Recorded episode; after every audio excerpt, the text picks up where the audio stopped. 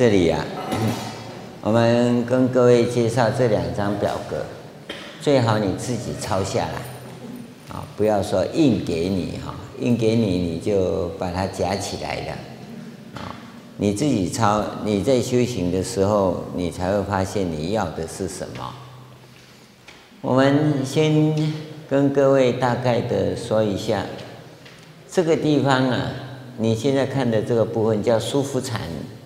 好，这是所有学禅法修行修行的人都会遇到第一个陷阱，这很舒服啊，诵经也好，也会有很多好的感应啊。那个参禅打坐啊，就叫舒服禅。当你在诵经啊、念佛、啊、拜佛啦、或者什么修法，觉得有很多啊很舒服的那种感觉的时候。那都通通叫舒服禅，啊，都叫舒服禅。在这个时候啊，其实你在运用的大部分都很复杂的概念，对佛教的认识、对生命的认知啊，都是很复杂的。啊，现在讲是一个概念，那个概念里面还有概念，所以我们有个术语叫概念包。概念包像粽子一样，你拉起来一大串，所以人家。你一问问题，人家一作答，你就不过，嗯，不过讲完了，但是，但是讲完了，可是，可是讲完了还有，哦，你你不是问一个问题，你有一堆问题啊，所以人家答不胜答，答了也没用，因为你还有不过，可是，但是还有，那，诶，是你的问题是一串，不是单一问题，这个时候不能修行。这个时候啊，你只会到处踢馆、打擂台，跟人家对立，啊，这个不止这样叫概念包啊，你的意识形态非常多。意思是你问的问题是问一大堆问题，不是问一个问题。我想这个相当多，这个是民主政治、言论自由、思想自由最大的特色。告诉你，人类的灾难。你不要以为民主政治这个是好的，啊，所以你的脑筋里头非常复杂，非常复杂，一点都不单纯。跟你讲什么，你就还有一大堆讲不完的，那那你怎么去解答问题呢？这个是这个时候要处理的，啊。那么这个地方啊，我们在训练的时候，就是要把这复杂的部分给处理掉。这个地方啊叫术法文化，那你在禅坐先经过初住细住，然后到欲界定这里，欲界定开始啊，就是把复杂的概念的再净化，把意识形态净化为概念，概念呢再净化为比较单纯的概念，是从这个地方来。啊，这个这个欲界定这个叫随法，从这个修法上来讲叫随法。啊，随法以后呢。再进来就变成执法，执法的时候你就到了一个所谓净识，这单一概念，单一概念啊，单一概念就是我们传统的话讲白马非马，白马就是综合概念的，马是单一概念，但是马是概念的，不是念哦，哦，这个是比较专业的部分。当你到达这个地方以后啊，执法以后。你的身体跟心、生理跟心理都会产生大变化，然后到达自心一处，这是一个关键。所以前面那个地方你必须先处理好，没有处理好，你不可能到这里。那到这个地方呢，你直接再往上走，我们叫通外道禅，呃，初禅天呐，二禅天、三禅天、四禅天、四空定，这个叫四禅八定。这边是色界，这边是无色界，啊。那么佛陀当时讲经啊，印度那些大修行人，他们都是色界无色界的这种大定的人，所以佛陀叫他们出三界，马上就出三界，啊！可你今天没有，你想出三界，都是碰到墙壁，再弹回来。为什么？你没有根器，因为你没有四禅八定嘛，你没有，所以佛陀讲的话你根本听不懂。因为他们也是色界人、无色界人呐、啊，可是我们现在是欲界人，根器完全不同。所以你现在要的是从欲界出三出三界，这个叫欲界出三界。从自心一处执法这个地方完成，就要出三界了。啊，那你想说我要到色界来出三界，可不可以？也，可以。那你就到这里来找这里的人指导你出三界。其实你要的功夫还是这个功夫，还是这个功夫。啊，你到色界要出三界，还是要这个功夫，自心一处的功夫。那么这里头是这样子，你在前面那个舒服禅的地方啊，就可以有特异功能。所以我们你只要想跟我们学的话，一个条件，禁止讲治病，禁止讲特异功能，因为那些都不是佛法。治病并没有错，但不是佛法，你要留意到，哦。所以你只要在佛门中一直强调治病或者禅修能治病啊，基本上你是邪道，邪道不是外道，邪道，外道有邪有正，哦，但是邪道的话就是存心不良，所以在修行中我们要跟各位强调，它有一个副作用，就是可以治病。换句话说，你真修行，你的病自己会好，你别担心。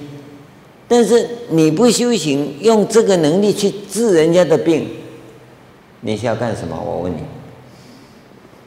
你要炫耀你的厉害是吗？那不是佛法的厉害啊，那是一种特异功能。不要，我们不主张。修行是会把，因为你的生理跟心理都在调整嘛，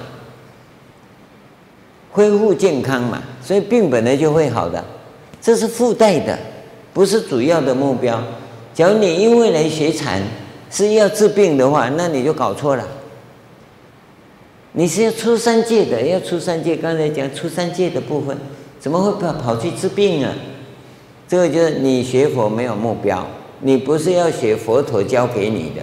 你只是想要找治病的，那可以，你来做三个月回家去了，病好了就好了。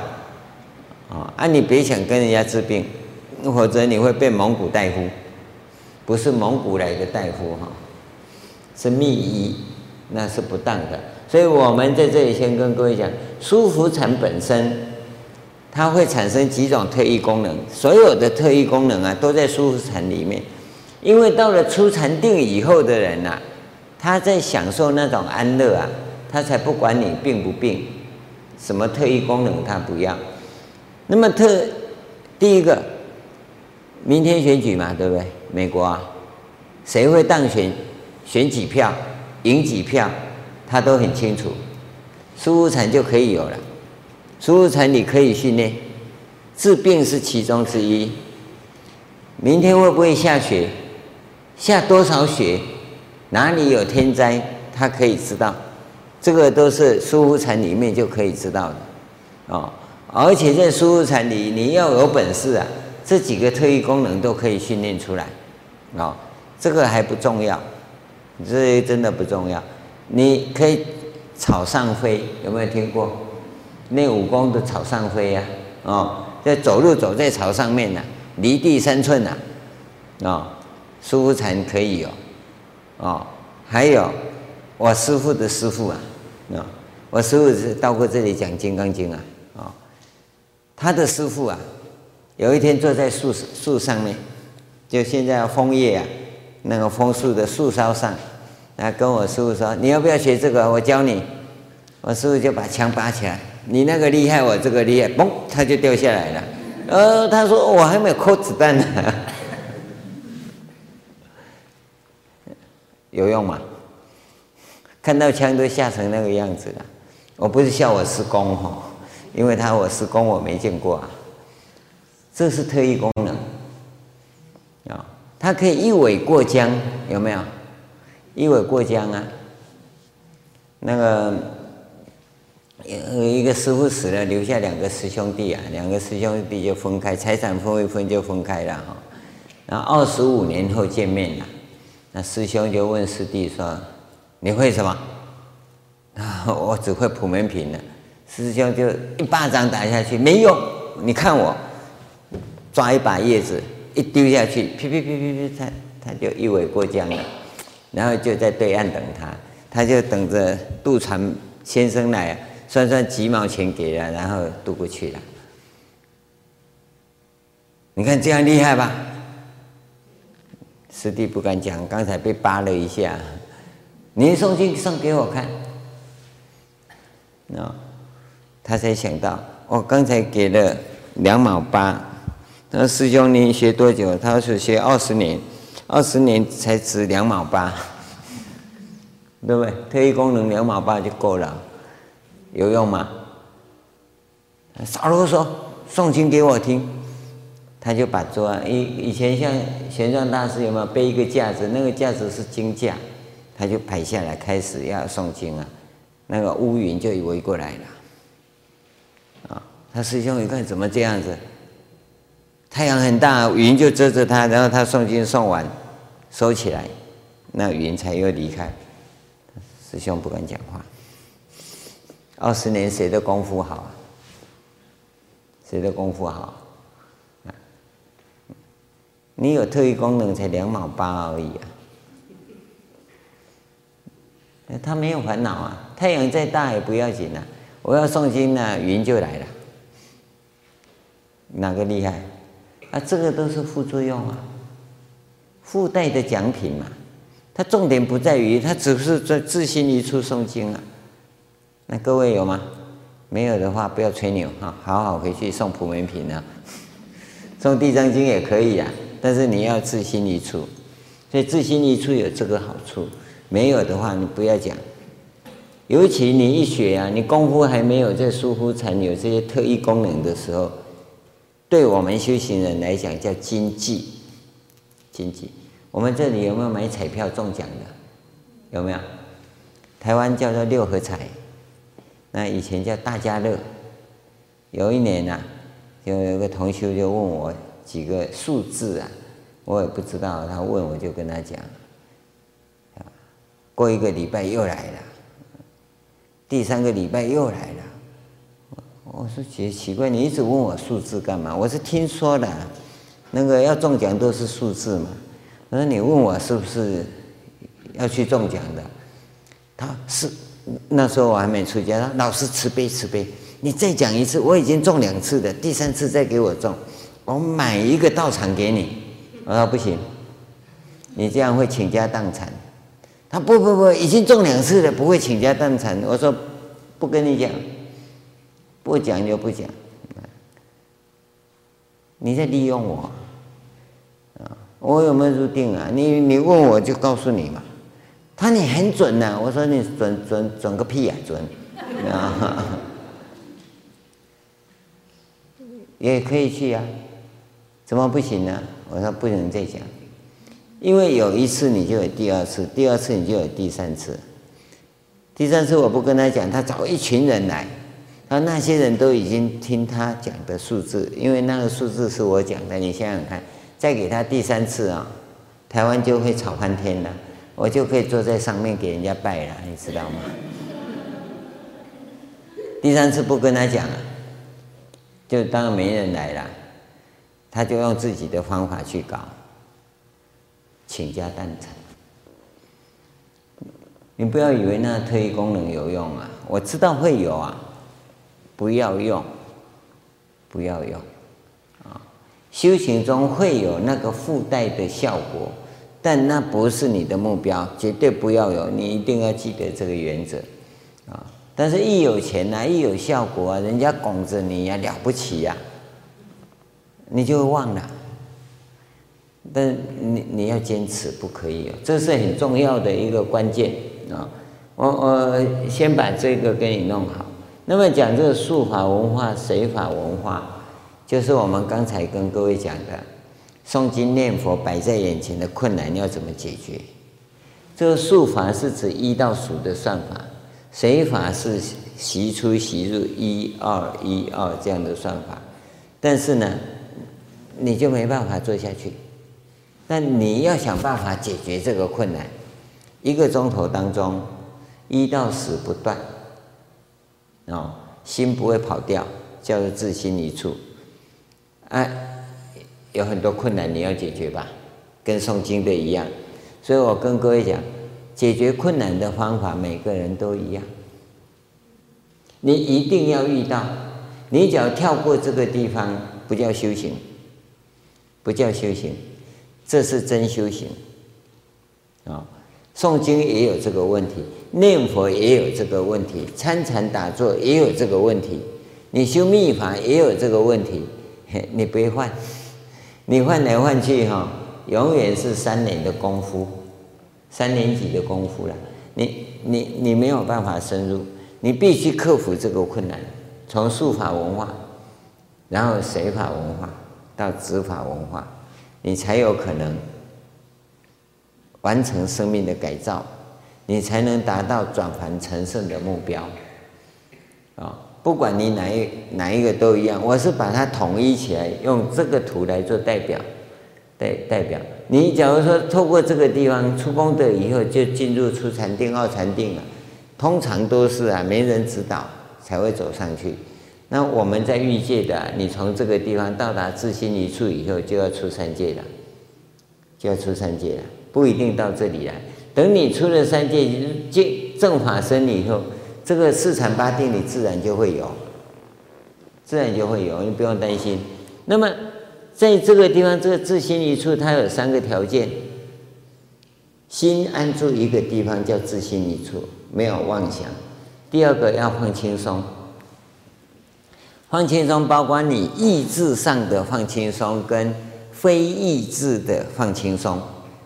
非意志的，啊，呃，一般叫潜意识的，哈，不，不是潜意识，就你意志控制不到，我们叫自律型神经跟非自律神经啊。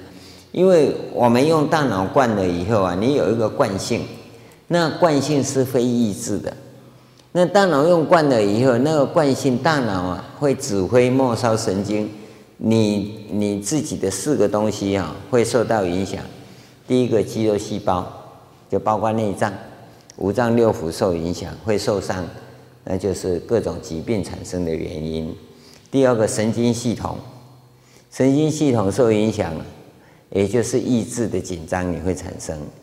第三个，血管系统、血液系统啊，你现在讲的叫做自由基呀，啊，就是你大脑用太多，影响这一部分的问题。第四个部分呢？就大脑的内分泌系统啊，那你完全没办法控制的啊。这个内分泌你就少某一个东西，某一个人不是少多少啊，没有多少，多少多少个 ppm 或者是多少多少的什么国际单位，就是那个东西呀。那那个东西连这个纸张的湿度那种成分都没有，那都比例太大了，它只差一点点而已。所以当你真正的意识形态在运作的时候，惯性运作的时候，你你的生命会枯竭化。枯竭化就是因为你这些东西呀、啊，造成一种干燥现象。所以我说，我们人的大脑哈，大脑原来是像什么？像豆花一样，豆花知道水汪汪的。你开始运用以后啊，教育训练以后就变豆腐了哦，呃，它开始硬化了。可你要专业的，我不知道这里有没有专业 IT 工程师那些人哈，或者那些政治人物在商场上在斗争的那些人，他的脑筋已经变成豆干了，你知道吗？那 那个都很痛苦，很痛苦的。修行啊，就是让你啊，我说这只是个形容词，你不要继续回去挖起来看看哦。修行就让你的这种过度疲劳的这种大脑运作啊。让它减缓或者停止，像佛是完全停止的，不用大脑的。我们是大脑用很多的，你回去也不用想了啊，想说哈怎么样不用大脑？当你在想的时候，已经在用大脑了，不可能的哈。所以不用大脑就是不用大脑，没有为什么。当你用大脑的时候，脑筋就开始僵化，会开始僵化啊。当你把停止运动的时候，大脑的活动停止以后啊，那。这四个部分，尤其是内分泌系统，它一改变呢，你那不可思议的状况都会产生。那个时候，你有很多感觉会出现。我跟各位讲，那个感觉你不要执着，你的感觉绝对是真的，因为你感觉到了，也是内分泌在调整，血液也在变化，对不对？自由基都起变化了，你怎么没有变化？你有变化，但那感觉是虚幻的，不是真的。可是很麻烦的是，你一有那个感觉，你要输入这是真的，我当然知道真的，那是真的假，知道吗？不是真的，但是你会抓住它，那叫执着。这一执着，你就不能体会空性叫什么，绝对无法体会空性。假如你这个时候能够真的无我，也不是说无我了，放下自我，听师父的话，说那个是假，那你就会有个疑情啊，这明明是真的，怎么会是假？那我告诉你，很快你会感受到。法身的存在，因为你是从这个地方哈，这个处功德，这里叫八处十功德，简称处功德哈，这它是指这个部分。这个这个地方讲的是生理跟心理的，因为前面三个哈，肌肉、细胞的这个部分，血液、神经这个部分呢，是生理上的问题，你可以感受到，这个叫八处，有八大类哦。那十功德啊，是心理上，就脑神经那那大脑的内分泌系统哦，它会影响到你的心心理活动，会影响到你的心理活动。这个时候你的身心呢、开始调整转变。啊，这个现在我跟你讲是最基础的啊，这个影响会扩大更大啊，不跟你讲太多了，讲太多你都记不起来哈，先记这个部分啊，这这。这个地方，所以要讲放松，放松，放松也是个大工程啊。第三个哈，对于你的呼吸呀，要清清楚楚、明明白白啊。你要说我讲说挤进去你就挤进去，根本都不明不白啊，那个不算。这个地方很清楚，这个清清楚楚、明明白白的部分呢，它第二个阶段是指六根门头。眼、耳、鼻、舌、身、意都很开放，都很开放。这三个条件要具备，这三个条件具备以后，你会发现这个地方这众现所所讲的哈，任何的念头来，你都不要管它，因为你在修行的时候，我们知道是所有的念头你都不要理它。可是从这个地方开始啊，这就不是念头了，啊，因为。这个地方的念头为什么不要理它？因为那是综合法尘，很复杂的概念跟意识形态。刚才讲的那种情况啊，为什么？为什么？为什么？但是，可是还有有没有那个东西？你通通要放下，放下，放下。那来到这个地方，这三个条件具足以后，你是到达一个叫净识的地方。净识那个条件，就也是到工程面到达这里了。那你开始要往这边走了。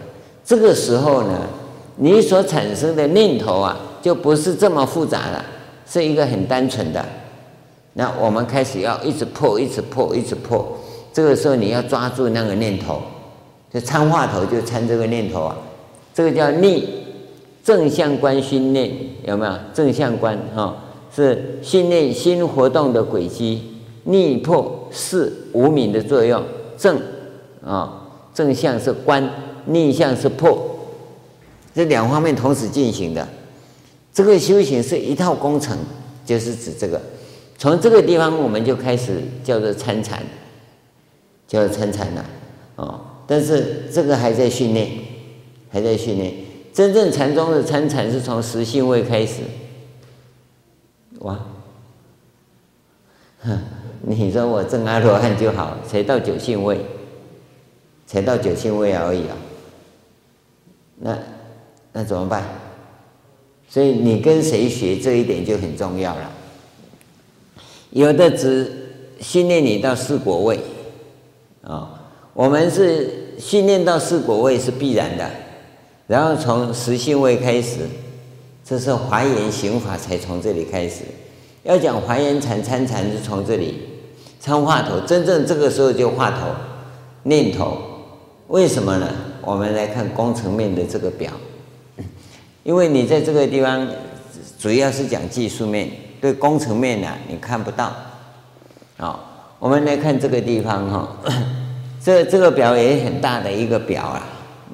但我这里先跟各位介绍，这个叫生住意灭，都是念。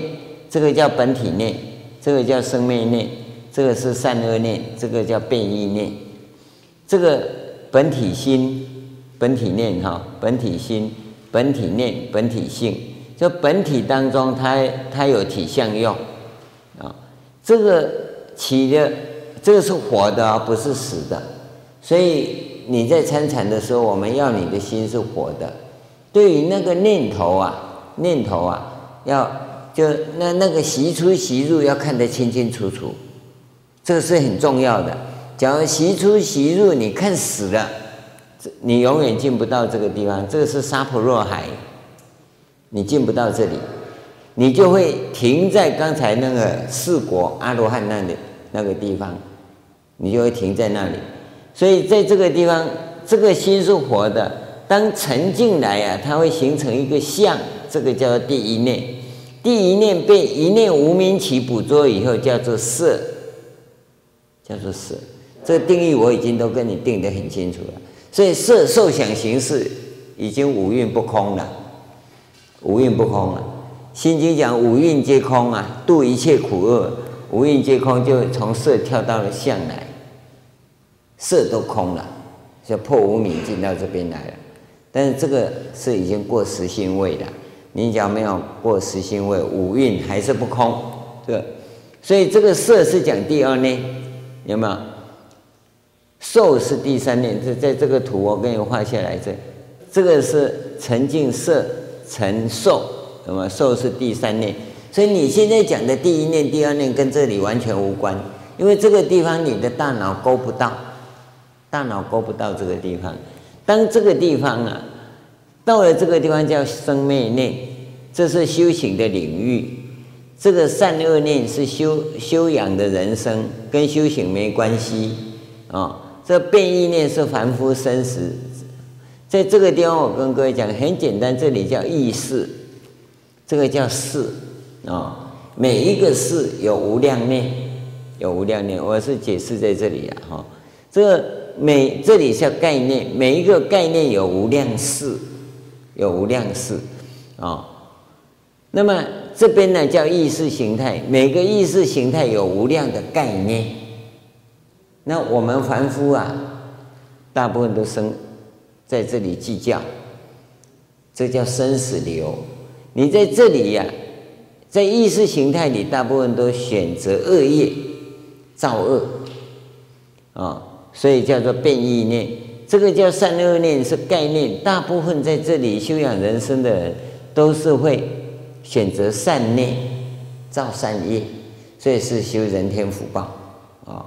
在这边呢，就三恶道，造三恶道的因，所以你生死轮回是什么轮回呢？是因为在这里呀、造恶业，所以造成啊，在意识形态付诸行动，就产生一种叫业识生。是业识生在生死轮回的啊，好，这个是简单的这定义的讲法。我们再看这个地方，我现在就假设我讲的你都记起来哈。这个修行就是这这样让这个箭头，你看这样子一直流转，流转一遍呢叫五蕴识，五蕴识大脑记不起来啊，很多很多的五蕴识啊，构成一个八识识，你一般讲的叫八四。八识识大脑开始能记，能够记八四四的人呢、就我们讲的爱因斯坦、Hawking 这种人呢、他才能够记八四四啊。所以一个八四四有无量的五蕴识，一个五蕴识有无量的念啊，无量的八四四才构成一个概念。所以一个概念的形成没有那么容易，而我们一般来讲啊，都活在概念里面，就是。越单纯的人，越活在概念里面，啊，越复杂的人，越活在啊意识形态里面。那么十二因缘就谈这个部分，就谈这个部分哈。那我们在修行，你要留意到，通常这个是先把这个理论背景跟各位讲清楚，你只要记得这个就好了。那我们再往下看这个地方，刚才讲意识形态通常会起恶念，造恶业，产生意识业识身，去生死轮回。那么在概念里面，通常会起善念，造善业。但是这里面的概念是比较复杂，所以叫染染识。所以这种人呢、在意识形态里头的人呢、通常他会的是什么？不过，但是，可是还有很多很多讲不完的，这就是意识形态重的人啊、哦。那么，在这个染识里面的人会怎么样呢？你看他的语言都有一套模式的，你讲完以后，他嗯对。不过不是说吗？学佛要持戒，哦，啊，持戒不是说吗？不杀生，有吗？他有个中心价值观，就不是说吗？啊，啊，学佛不是要念佛吗？哦，有吗？这个叫中心价值观在影响你。啊，做人不是要孝顺吗？没有错，都对啊，哦，是要孝顺没有错，啊，啊，父母不在呢，也要孝顺呐，每天要上香啊，哦，要供饭呐，对不对？是吗？嗯，中心价值观这样嘛，啊，不是说人死入土为安吗？有吗？他有个中心价值观在，哦。他离不开那个中心价值观，这种人呐、通常叫做乖儿子、乖女儿，啊、哦，你叫他不要这样做，他会很难过，会很难过。像我们学佛的同学们也有这种情况，啊，不是说学佛要做早晚课嘛，所以你早上起来没有做早课，那一天总是怪怪的，怪怪的，哪里不对？啊，啊，没有做晚课，躺下去啊，奇怪。睡不着，就爬起来以后走一走啊，晚课还没做，赶快做完晚课，躺下去，嘣，睡着了。这就中心价值观在起作用，这个都是叫染识。那要修行啊，不要染识，你才有可能修行。就净识，净识是单一概念。光一个概念，你就有好多好多的事啊，累积起来的。那你在染识啊，就有好多好多的净识累积起来。所以你要知道，我我跟你讲这个，你可能没感觉到。你看看你在教小孩是怎么教？教啊，抱着小孩叫爸爸，叫爸爸啊，叫累了，换妈妈了，叫妈妈，叫妈妈。那孩子他们看两个傻瓜，怎么叫爸爸？等一下换叫妈妈。这个孩子很厉害呀！假如这个孩子突然说叫爸爸，你会怎么样？你一定晕倒了。因为孩子不会说叫爸爸，孩子一定爸爸，对不对？你想想看，你抱着说叫爸爸，叫爸爸，你一定叫爸爸嘛？那孩子要说叫爸爸，孩子很厉害呀，他爸爸。他知道叫爸爸你会晕倒，他就不笑。生命的本能啊，非常不可思议。你一直叫他叫爸爸、叫妈妈、叫爸爸、叫妈妈，可是他就叫，他只有爸爸跟妈妈，他不会叫爸爸，也不会叫妈妈。听懂听不懂我不知道哈，你要问你孩子才知道。这个时候你就会发现，你要灌输给他很多东西。他才会记起来，那个爸爸妈妈、爸爸妈妈、爸爸妈妈，每经过一次啊，都是一个五蕴识，五蕴识，五蕴识。那在他的大脑里，因为他们完全没记忆嘛，那个哈德哈德威尔里面的的硬碟机里面呢、啊，都是空白的。你要他记起来要怎么样？那就好像对对对对对对，那个点一直在那边点一样啊。所以他要无量无量的五蕴识进去，他才构成一个八四四。所以当你看到一个东西的时候，你就会在想，在想？想其实在搜寻嘛。对不对？在在那个硬碟机里面开始搜寻，搜寻你所有储藏的东西出来，那你会找到一个相近的，对不对？那做相近的，假如有的话就是；那假如没有的话，那就归类在那个附近。你去留意看看。所以一一个概念的形成啊，是已经很复杂了。现在修行啊，要逆逆这个方向，因为你污染的太多了，要把你的污染给除掉。所以到净释以后，才是一个修行开始线。修行从这里开始。那回过头来，前面那个表啊，开悟之路那个表，告诉我们到自心一处的地方啊。也就是你到达净释了，工程面到达净释，而技术面呢到达自心一处，参禅金三角具备了，那个地方开始修行，啊，所以你你看这个这个地方，它是在进行的是从这里进来以后啊，出国是初信位，二国是三信位，三国是五信位，四国破我执无明是七信位，破法执无明是九信位。阿罗汉到这里，啊，你你照这这个方法一直教你，就到这个地方来。所以你到净释以后，你要捕捉的这个这个念呢，是看沉静。这边是单一概念，正出果是看到八识是如何构成概念。你要看到八识是如何构成概念的时候，你一定对那单一沉静来的时候要去捕捉它。这时候是单一沉静，可是我们现在都是一个综合法尘，也很复杂的综合法尘，所以你必须要放下。但是从这个地方开始修行的时候，你又要捕捉它，这是两个不同的领域。所以你会说啊，师父怎么讲？等一下讲这样，等一下讲这样，叫我们又放弃，不要理他，然后又让我们捕捉它，有没有？这个在整个修行的工程里头啊，你要看师父怎么教你。师父在这里教你啊，一交错啊，他要背因果。师傅教你啊，啊，所以你不要找我哈，我我这个因果是很难背的哈，因为教你你又不听哈，然后你通通不过，但是可是还有哈，那个时候师傅不负责，你跟哪个师傅？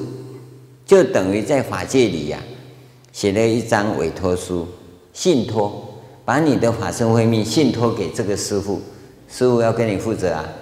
到时候你怎么跑到阎罗王那边去？你出示那一张，说我跟海云法师学，啊啊，怎么跑到你这里来？嗯，阎罗王会叫我去作证啊。我说你没有，你你根本没有盖章。为什么没有盖章？因为你不不过，可是但是还有很多很多哈，那个就没有盖章，那个签字无效啊！你要签那一张啊，你要放下一切我执，那师父指导的才算啊。所以师父指导错误，师父要背因果。可你那个我我我我我我还有很多啊！你说师父讲的一百句当中，九十九点九句我都同意。但是有一个我不同意，啊，那对不起，因果你自己全部背。哦，你说师父我不管，我全部交给你了哈，那你的因果全部我要背啊，哦，那看看哪个师傅要替你背呀，你去跟他签约。哦，修行就是这样，这里面只有百分之百，没有一半的，没有九十九的，关键就在这地方。所以这这个地方你一定要把自己锻炼出来，到近视。叫你放下，放下，放下，就是放下前面这些，这个概念染识啊，意识形态全部要放下。到近视以后，你的技术面又训练的到自信一处了，那师父就会叫你看念头，像念头，像话头看，对不对？向来处去嘛，念头从那边来，你向那边去啊，啊，有问题全部师父负责啊。这个修行猛烈就猛在这个地方，你敢吗？不敢，你看，就不敢修嘛。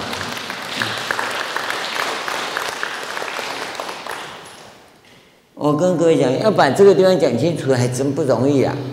因为要讲这边，就要看那一边啊；讲那边，就要看这边。啊，能不能画在一起啊？我还想说把那这两张画在一起啊，还还真不好画。我们再回过来看那一张看看，这个地方看下面哈，这里是生，就刚才生住意面的生，这里就住就是那个五蕴四八四四那个地方有吗？是不是箭头这样画的？就那个地方啊哈。那么这生住嘛，所以这个地方就是意啊。出功德未到定，这八八处十功德这里就意，就修养啊，修养人生的地方。那么下面这个地方呢，疏忽禅这里啊，就是意识形态，凡夫生死啊。所以百分之九十八的修行人一修就掉到舒服坑里头去，这叫疏忽坑呐。哦，第二个坑呐，不叫疏忽坑，叫罗汉坑。啊，到那边证了阿罗汉，通通跑到桌子上去给人家拜，啊，那叫罗汉坑，啊，那这两个坑你要能跳得过，进入实性位。那昨天有跟各位讲，实性位有的人一支香就过了，有的人要三大阿僧只劫，因为你要回小向大并不容易。当你是死了心以后修到阿罗汉是容易啊，可可是你跨不过去了，就掉入罗汉坑里面，啊。啊，这这个地方把生住意灭倒过来，就变成这样走了啊。生住意灭，因为这个这个图啊，这一张是由这边画过去，那一张是也是由这边画过去，可是修行刚好是倒过来，有没有？所以这两张图啊要交互交互着用。那我们在修行的时候，这个地方啊，世上真正修行的领域呀、啊。一般来讲，圣解脱道是讲这个部分，是讲这个部分圣解脱道。啊，这个地方啊，你一定要千锤百炼，你不要以为轻易的你就可以过关，没那么容易。因为这里头有很多都是你自己想的，自己想的都不算，都不算啊。那你是不是真的是从自心一处来？所以我们自心一处，你有没有具备这个条件？我们有很多测试，因为这里面是非常主观的东西，你嘴巴讲的不算，我一定要超越过你的语言跟文字的障碍，把你内心里头的状态给什么烘托出来。那我要用很多的测试，因为你不是故意要骗我，你知道吗？不是你要骗我，因为你你可能都用我的语言文字啊。那你的语言文字在透过你的大脑逻辑以后，你可能天衣无缝，哦，哎，因为你跟师父学嘛，很尤其很认真的人，师父讲什么都记起来的，然后经过你的逻辑铺出来写的文章好美啊！啊，师父说的那个呢，没有啊，没有那个，只有语言文字啊！哇，那师父就要打破打破头壳去看看你，你会不会自欺欺人？你不是故意要骗人啊，但是因为你文笔很好，啊，那你就完蛋了，就完蛋了。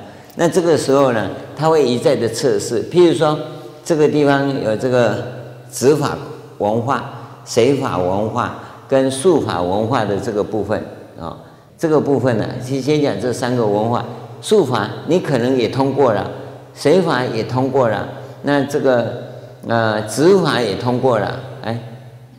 奇怪啊，三个都通过了，已经自心一处了，出功德怎么都没发生啊？啊，这个就产生了。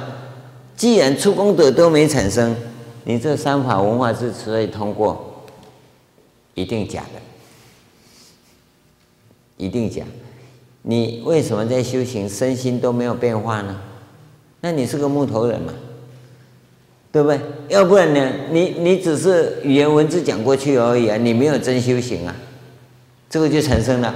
所以到了这个时候，我们会看呢，啊，你出功德的状况呢都没有，那我要重新测试一遍了，一定要重新测试一遍，因为就这里头一关一关来的话，你可能都没错嘛，因为你师父这样问啊，你也这样答，啊，你讲也这样的，一切都很顺利，这好像没错。可是我过几关以后，该出现你没出现呢、啊，初功德是不能假的，哎，你说师父，我有一种感觉，怎么样怎么样？然后讲一讲啊，那个那个样子又怎么样？你说没有啊，啊没有，你那样就你自己编的，不是真的。因为出功德，你也会听很多人讲啊，按理就好像我也有，哦，好像我也有，好像好像就不像了，对不对？好像不真嘛，真的不是好像啊。所以从这里面会一直看，比如说参禅金三角有自心一处，有完全放轻松，那你也讲也都讲的很多了，也讲真的很轻松了，真的很轻松吗？真的很轻松，出功德一定产生啊！哦，哎，产生的时候你身体会有什么变化？这一定会产生的，那、你怎么没有产生？那可见你的放轻松是假的。你知道吗？所以你可能这一阶跟这一阶之间，自己会骗自己过去。你不是故意要骗师父的，但是你没留意到你会过去，因为你会用大脑走过去，大脑走过去，身体没过去啊。好，那走几步以后，我们再检查回来就发现，哎，错了，你重来，重来，哼，师傅都骗我，哼，说我过去了，结果我又要重来。啊，你就待不下去了，待不下去了，待不下去的时候，师傅会说你去找别人，只有这样子啊，那原来所签的合约无效，重新再来，你再去找别人，因为这个教法你不能接受，知道吗？只要你有那个烦，你不是厌恶，也没有造业，你一烦不想待下去，你就只有找别人。这个东西生死因果哈。一点都假不了人情，一点都假不了人情。你说，哎呀，师父不行啊，这样不行，不行，你内心里头要清净，才能接受教诲。我我不是师父说自以为了不起啦，我是跟各位讲，你跟哪一个善知识学都一样，因为这种东西不能够内等，知道吗？不能够冒进。一定要很乖的，一步一步，你要很认真的来讨论。真的，我开悟了，我也也要真的讨论过去嘛。真的开悟，为什么怕人家讨论呢？尤其跟你的上司来讨论，对不对？所以你可以看到，修行这种东西一点都不能假人情，不能假借人情嘛。所以他不是颁发几张证书，就说你证明。你你是正的阿罗汉，或者颁发几张证书，你就入法界啊？没有那回事，法界不是用证书证明的，是你生命中真正的展现。这个才是修行的关键处啊！我要要跟各位谈的是，你在实际修行的过程里，一定要很谨慎、很严格的要求自己啊。不是要求师傅啊给你过关，你在学校还可以跟老师讲，老师给我毕业嘛，通过就好了嘛。老师可能睁一眼闭一眼就给你过去了，对不对？啊，出社会你自己搞嘛。可是法界的事情不是这个样子啊，你下辈子还是再来啊。啊，师傅给你过去，下辈子来师父更糟糕，知道吗？这因果是不能讲人情的啊。学校考试可能啊，但是听说有那个吹电风扇，就把它吹远一点，成绩高一点。因果没有办法啊，师傅要帮你放放放什么放水哈，阎罗王那边不过关，照样把你拦回来。所以你不要在这个世间人情上打转，这都是真实的部分。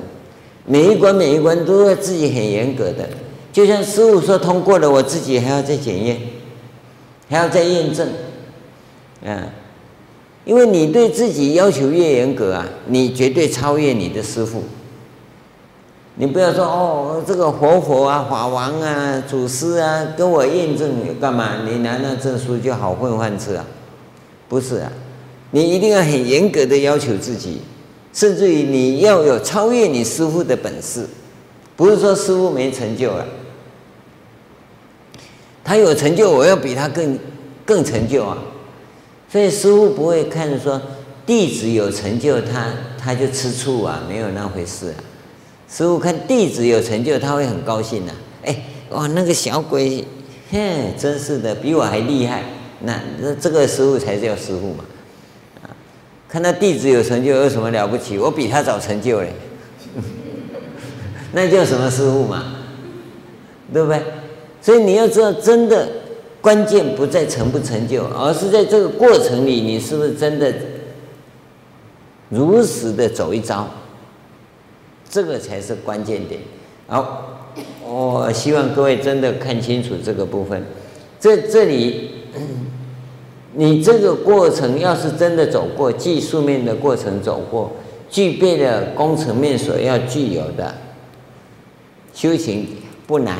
我跟各位讲，按照这个修行不难，但是你要具备那三个条件，资粮道的三个条件难。技术面修行，我跟各位讲，真的不难，因为这些要领我们都摸索出来了。但是资粮道没办法，五大人格性你假不得，对不对？人格不健全你怎么办？对，人生观不健全你怎么办？你说刚才讲的 A 师姐跟 B 师姐，我不是说各位是 A 师姐呀，哈，但是产生 A 师姐现象的，一定人格不健全，人格性五大人格性的哪一个不健全？啊，B 师姐呢，五大人格性一定八十分以上，因为他会顾虑到全部都顾虑到嘛，你那个人只想自己。哎，对，这样对。那个人在坐在台上，那个人讲的对，我我是他的最好的弟子。回去呀，哈，家庭革命了，啊，这个五大人格性一定有问题的啦。好，那么假设你像 B 师姐这样，B 师姐，你具备了，你为什么会想吃素呢？你为什么会觉得人家讲的对呢？他内心里头有一有一番翻腾，那番翻腾叫什么？叫出离心。他一定感受到我人生这样子对吗？他一定有在摸索这一部分，我要怎么活着才对？所以他来听了以后，他觉醒了，我要找找寻对的方向，就正常的家庭生活。正常的社会生活，他有，这个时候他产生的出离心呢是正确的。那么 A 师姐的那种情况，第一个人格不健全，第二个他家庭生活跟社会生活可能也不健全，所以一听这个好，他就完全往那边倒。啊，这一倒又出问题了，他是逃避，他逃避，逃避社会生活，逃避家庭生活，所以。A 师姐要出家，家里人说：“哦，阿弥陀佛，赶快去吧，对不对？”所以他是真的想修行，真的出离心吗？不是，他是逃避的心，逃避社会、逃避家庭的心。所以他会说：“啊，我一出家一了百了，一走百了，那都不健康的。”所以一个健康的人，他说：“哎，人生应该走这一条路，到佛门中来好好精进哈。”。我将此功德回向家中大小，对不对？大只小只啊，通通回向西天嘛，哈。因为他很健康嘛，他走的路是正确嘛，所以他的所铺出来的，从世间到出世间都很圆满，一定圆满的，不会不圆满。之所以造成不圆满，你看人格不健全，那就造成家庭生活也不健康，社会生活也不健康。你会看到他的脾气、个性啊，那个性向啊，都很偏激。这怎么修行啊？